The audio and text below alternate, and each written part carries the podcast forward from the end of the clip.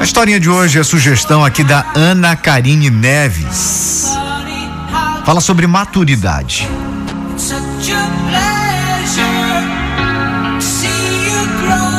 Quem me dera pudesse ajudar, curar a alma ferida de quem amamos.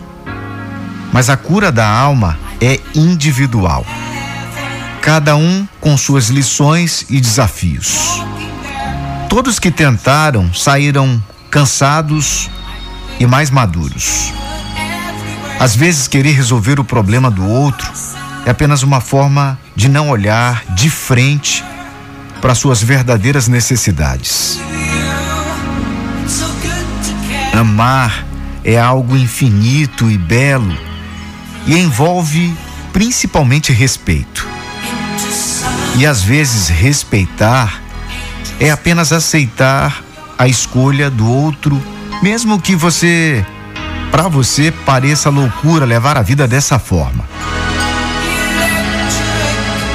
Quantos vazios uma alma tenta preencher? Cuidar da vida dos outros também é uma forma de preencher vazios.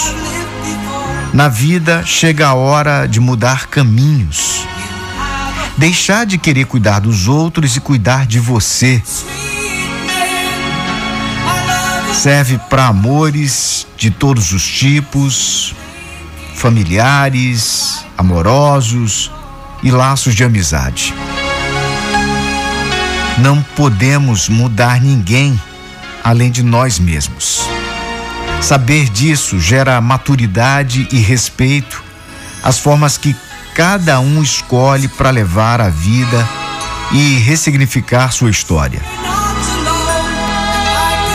Sabemos pouco de histórias e dores que se passam na alma dos outros.